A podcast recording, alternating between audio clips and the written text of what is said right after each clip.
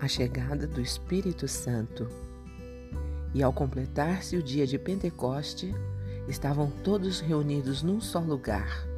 De repente, veio do céu um barulho semelhante a um vento soprando muito forte, e esse som tomou conta de toda a casa onde estavam assentados.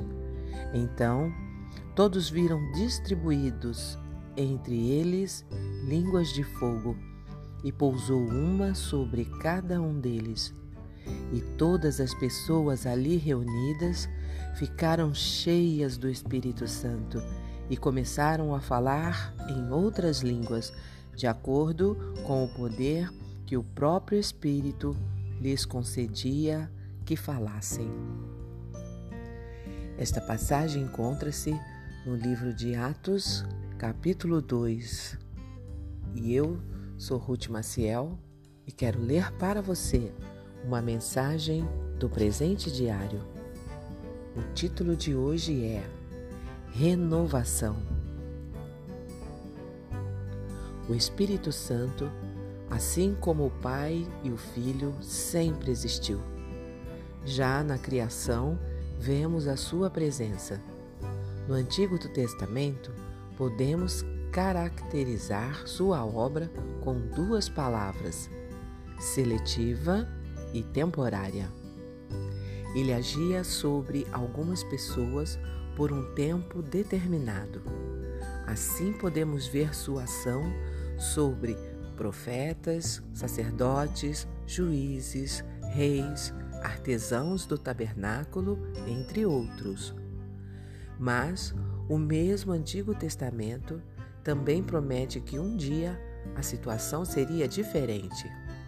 Viria o tempo em que o Espírito seria derramado sobre todos. João Batista explica que depois dele viria aquele que batizaria com o Espírito Santo. O próprio Jesus confirma que o Pai enviaria o Espírito como conselheiro. A promessa é que o Espírito Santo estaria presente de uma forma diferente, universal, em todos os crentes e permanente, mas só depois que Jesus fosse elevado aos céus. A partir de Atos 2, podemos acompanhar o cumprimento dessas promessas. A igreja estava reunida no dia de Pentecostes. Perceba que essa festa não surgiu aqui com o derramamento do Espírito. Era uma celebração antiga e anual de Israel, quando o povo oferecia sacrifícios pela colheita. Também era conhecida como a Festa das Semanas, por ser comemorada sete semanas após a Páscoa. Andar com Deus significa ter vida renovada e transformada. A Páscoa começou como uma festa pela libertação de Israel da escravidão do Egito. Com a morte e ressurreição de Cristo, passou a lembrar que o ser humano pode ser liberto do poder escravizador do pecado se crer em Jesus. Da mesma forma, o Pentecoste recebe um novo significado.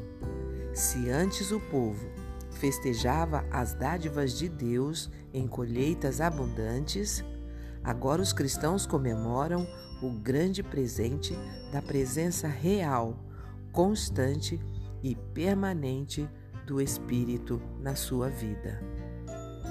Você já experimentou essa renovação total da vida em pensamentos, emoções, atitudes e palavras?